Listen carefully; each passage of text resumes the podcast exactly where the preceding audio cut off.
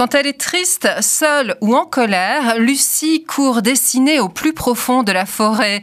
Là, elle attend, pleine d'espoir, le jour où un ami venu d'ailleurs viendra la chercher. Écoutons l'auteur et illustrateur anglais David Litchfield en hommage à l'innocence du Spielberg d'E.T.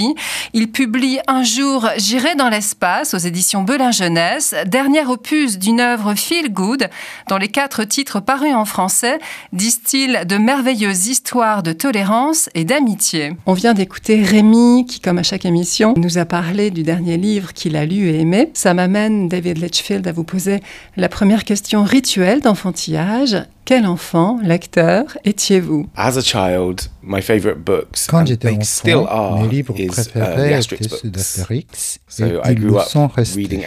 J'ai grandi en um, lisant Astérix, translated into traduit English, en anglais obviously. bien sûr. It was the artwork C'est surtout really la façon dont c'était dessiné qui me was plaisait. blown away J'étais by soufflé how par la façon dont characters and how Uderzo dessinait les huge kind of personnages fight et les scenes. scènes de They were just bagarre. magical. And growing C'était up in a magique. town of Bedford, Dans la petite ville de Bedford où je suis né et j'ai France grandi, always seemed like a million miles away because I was in a very small town in the middle of England. And Les Asterix livres d'Astérix, were like a c'était window comme une into fenêtre like a ouverte wider sur un world. monde plus vaste. Uh, Roald Dahl was a big Roald um, m'a on me beaucoup growing up. influencé. Uh, the BFG, Big Le Friendly bon Giant. gros géant was one of my était un favorite de mes books. favoris, But I was mais mainly drawn to j'étais comics surtout attiré and par les graphic bandes novels dessinées like the et Moomins. les romans graphiques. And then as I got older, Les we had a Moomins comic called Et uh, un peu 2000 plus tard, 2000 with Judge AD, Dredd. and it avec was really Judge violent Dredd. and really scary, C'était violent, absolutely loved ça faisait peur et j'adorais ça. Vous avez parlé du géant de Roald Dahl. Est-ce qu'il a influencé votre propre géant? Oui, oui. Yes, absolutely. Not by looks or not Oui, by oui, style, absolument, but um, pas dans son just the apparence, idea that this pas dans giant, le style, initially scared mais of him, dans l'idée terrified qu'au départ, on a très peur de ce géant, It's not his fault on est terrifié, his fault et puis on réalise que ce n'est pas de sa faute s'il est comme ça, si grand et si étrange. On comprend que ce grand géant est un ami. It's obviously C'est very vrai, à notre époque, on se focalise plus sur les différences que sur ce qui us. nous rapproche. Et pour moi, important c'était un message important à mettre dans le livre. because they Les gens, ce n'est pas parce qu'ils ont l'air différents ou se comportent différemment de soi qu'ils sont méchants. And I thought that was an important message, especially C'est particulièrement vital d'envisager les choses d'un autre point de vue, surrounded tous les by enfants, all these horrible news reports. qui grandissent entourés de tous ces horribles reportages de cette presse épouvantable. Le personnage principal de votre dernier livre, Un jour j'irai dans l'espace, est une petite fille qui dessine tout le temps. Elle va dans la forêt et elle dessine en attendant l'arrivée des extraterrestres. On sait que vous avez créé des sortes de remakes, des bandes dessinées de Star Wars pour votre frère et votre sœur euh, aînée. Alors, est-ce que vous étiez vous aussi le genre d'enfant qui dessine tout le temps? Est-ce que Lucie, c'est vous? Absolutely. Lucy is obviously based on me. Yes, I used to draw all the time. Manifestement basée sur moi. Oui, didn't have tout le temps. C'était ma façon de m'échapper de la réalité. Vous savez, on n'avait pas beaucoup d'argent pour acheter des jeux vidéo, par exemple, quand j'étais petit. Mais ma mère pouvait ramener des tas et tas de feuilles blanches de son travail. Je ne sais pas vraiment si elle en avait le comics droit, mais elle le faisait. Et moi, Oh je dessinais des BD et de cette façon, j'amusais mon grand frère et ma and grande sœur. Oui, vraiment. Je dessinais à chaque heure de chaque jour. Je dessinais des BD de Star Wars, des BD d'Indiana Jones, je dessinais mes propres BD d'Astérix et tout un tas de trucs. C'est vraiment comme ça que j'ai appris à dessiner en faisant et refaisant encore et encore tous ces personnages fous. Et maintenant encore, c'est ma façon de me détendre et de m'enfuir loin de ce monde. C'est un état d'esprit quasiment zen. Ça se passe juste entre le dessin et vous. Il n'y a plus rien d'autre. Et vous créez quelque chose qui n'existait pas. C'est fabuleux. Mais c'était aussi un moyen de communication avec euh, votre fratrie. Vous écriviez pour quelqu'un, vous écriviez pour un public. They're older than me. My Ma sœur a six years 6 older ans de plus que moi et mon frère I used to 7. annoy them. I used Donc to vous savez, je les embêtais. J'étais le petit frère qui dérange et um, il me donnait une claque sur la tête pour me faire partir. Il me Le seul moment où ils to se I amicaux envers moi, c'est quand je they'd sit dessinais des BD. On s'essayait ensemble, ils lisaient they'd les BD et me how I drew demandaient it. comment j'avais fait. Ça m'a fait penser que je devais en dessiner encore um, plus pour ne plus avoir de problèmes. But you know, they were a good audience. I Mais vous savez, c'était un bon public. Il places. It beaucoup, il of see en bon moment. C'était une chose incroyablement positive pour moi de les voir réagir comme ça à ce que j'avais créé. Comme enfant ou comme jeune homme, est-ce que vous admiriez de grands prédécesseurs, des illustrateurs ou des peintres? Est-ce qu'ils ont influencé votre art? Ou Dezu is obviously a huge influence throughout my life. How I m'a learned to draw was influencé copying toute those ma vie. characters, C'est en copying copiant ces personnages que j'ai appris à dessiner. Maintenant, ce sont plutôt des gens comme. Oliver Jeffers. C'est lui qui m'a allumé une petite flamme. qui m'a fait comprendre que illustration mon Dieu, l'illustration jeunesse est une forme d'art fantastique. On peut communiquer visuellement d'une façon vraiment merveilleuse.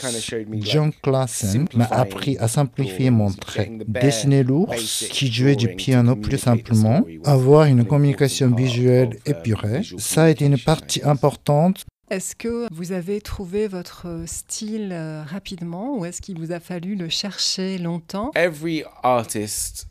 Je crois que tout artiste cherche à avoir un style. Au tout début, j'étais inspiré par Oliver Jeffers et je cherchais à être Oliver Jeffers. Et puis, j'ai compris que le monde avait déjà un Oliver Jeffers et n'avait pas besoin d'en avoir un second. Ça aussi, ça a été libérateur. Je pouvais être l'illustrateur David it Litchfield et non pas. Oliver Jeffers. Deuxième partie. And Quand j'ai arrêté de vouloir être comme les autres thought was j'ai trouvé mon style. tout draw Et bizarrement, je me suis rendu compte oh, que legs ce que je prenais pour des erreurs, c'était ce qui faisait mon style pour les autres. Quand je dessinais des jambes, je les trouvais vraiment affreuses. Les gens ont commencé à me dire J'aime vraiment ta façon de dessiner les jambes. Elles sont uniques. Ce sont des jambes à la David Litchfield. Alors je me suis dit que je pouvais essayer d'assumer mes erreurs et voir où pouvaient sort of m'amener. Et ça m'a vraiment libéré de l'obligation que je m'imposais pour que tout soit parfait, pour que tout soit comme dans la vraie vie, parce qu'à l'évidence, illustration is not reality, it's my l'illustration, ce n'est pas la interpretation of réalité. reality. C'est mon include my own interprétation de la réalité et ça interpretation inclut mes reality. propres erreurs, mes interprétations erronées de la réalité. Comment est-ce que vous définiriez votre style? When people ask me what kind of style of Quand les gens me demandent quel est mon style d'illustration, je réponds en général que c'est un mélange de médiums. J'emploie beaucoup de matériaux différents. Je mélange de la peinture acrylique avec de l'encre, avec le crayon, avec la photographie. Techniquement, um, c'est it's ce que je dirais.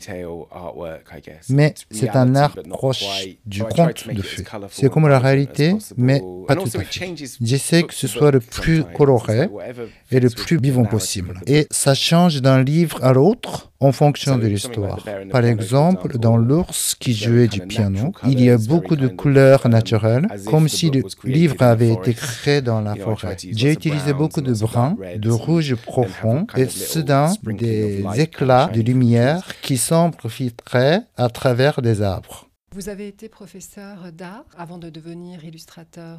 Est-ce que votre expérience dans ce domaine a influencé votre art? It influenced my art. Ça a influencé mon art, mais ça m'a aussi influencé moi. Je suis devenu enseignant après avoir fini mon école d'art. J'avais plein d'idées sur ce que je voulais faire de ma vie et puis la réalité m'a rattrapé. J'ai dû gagner ma vie. J'ai commencé à enseigner 12 jours par semaine et j'ai adoré ça. J'étais très jeune, à peine plus âgé que les gamins auxquels j'enseignais. J'avais juste un peu plus de connaissances et je pouvais les influencer, les guider dans leur art. Enseigner l'art, ce n'est qu'une partie du job. Je devais les conseiller, je devais les aider dans leurs difficultés financières, leurs problèmes familiaux. Ça m'a fait comprendre que le monde n'était pas que ma petite personne et je trouve que ça combine très bien avec le métier d'illustrateur pour enfants où il s'agit de communiquer avec tous ces gens qui vivent peut-être des choses dont on n'a pas idée. Pendant un an, vous avez dessiné un dessin par jour. Vous avez fait une conférence euh, TEDx sur le sujet. Quel est ce défi que vous vous étiez lancé? C'était un défi vraiment étrange. C'était en 2010. J'enseignais depuis quelques années et j'adorais ça, mais je savais que je voulais être illustrateur. Alors je me suis lancé le défi de faire un dessin par jour. Je me suis dit que j'allais améliorer mon style, expérimenter plein de techniques et de matériaux. Et j'ai décidé de poster mes dessins sur Facebook pour que mes amis les voient et ça m'encourage à continuer. Au bout de deux ou trois semaines, je me suis rendu compte que ça fait un effet boule de neige, ça grandit. De plus en plus de gens me suivaient. Des gens que je ne connaissais pas, des gens d'autres pays. Il y avait des gens qui postaient des commentaires au Japon, en France. Ça frappait les imaginations. C'était très partagé sur Internet.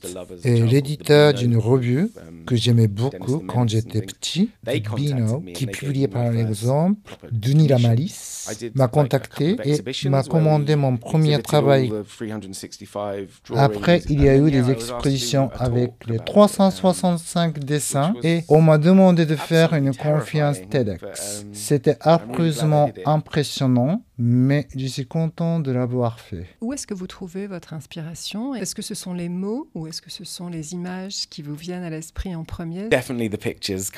Ce sont les dessins qui viennent en premier. J'ai toujours sur moi mon carnet d'esquisses et à tout moment. Je le sors pour noter ce qui me passe par la tête, pour griffonner. C'est ainsi que sont nés beaucoup de mes livres comme L'ours qui jouait du piano qui est né du croquis dans mon carnet d'un ours plutôt mythique qui joue du piano. Même au moment de faire le livre, les dessins viennent en premier car écrire n'est pas naturel. Ce que je suis naturellement, c'est un raconteur d'histoires visuelles. Mettre des mots dessus, ça peut être délicat. En ce qui concerne mon inspiration, je la trouve partout. Les films, surtout ceux des années 80, quand j'étais petit, ceux de Spielberg ou John Carpenter. Mais aussi la musique parce qu'elle venait dans un état propice à la venue des J'aime aussi en en m'endormant, mais là, ça peut être ennuyeux parce qu'au moment où je commence à dériver, je vais visualiser une idée. Et alors là, je vais devoir me lever pour la noter, pour faire un croquis. Est-ce qu'on peut voir euh, dans votre nouveau livre Un jour j'irai dans l'espace un hommage direct à Spielberg? Very much un hommage à Spielberg. E.T. Oui, c'est tout à fait un hommage à Spielberg. Bien sûr, E.T. a été un choc majeur quand j'étais petit. Rencontre du troisième type aussi. J'ai mis tout cela dans le livre. La forêt où la filette se réfugie, l'ovni ressemble beaucoup à ceux de ces films. L'innocence aussi, dit-il, où tout est montré du point de vue de l'enfant. Voir le monde avec les yeux d'un enfant, ça peut faire ah, peur, alors avoir un compagnon comme E.T., ça peut t'aider. Oh, à chaque fois que je revois ce film, j'ai 6 ans à nouveau. Je suis totalement amoureux de cet extraterrestre en caoutchouc. Le livre euh, qui est le plus célèbre de vous a comme personnage principal un ours pianiste. Quelle place est-ce que la musique prend dans votre vie Quand j'étais plus jeune, j'étais vraiment cool. Je jouais dans des groupes. On était plutôt bons On faisait des concerts, on passait à la radio. like my Je continue à fan jouer de la guitare pour mon fils. C'est mon plus grand fan. Jusqu'à un certain âge, on peut dire que tous les enfants dessinent bien et qu'à partir d'un moment, ça devient très académique et seulement certains enfants gardent la liberté de continuer. You're born Quand nous venons au monde, nous sommes créatifs.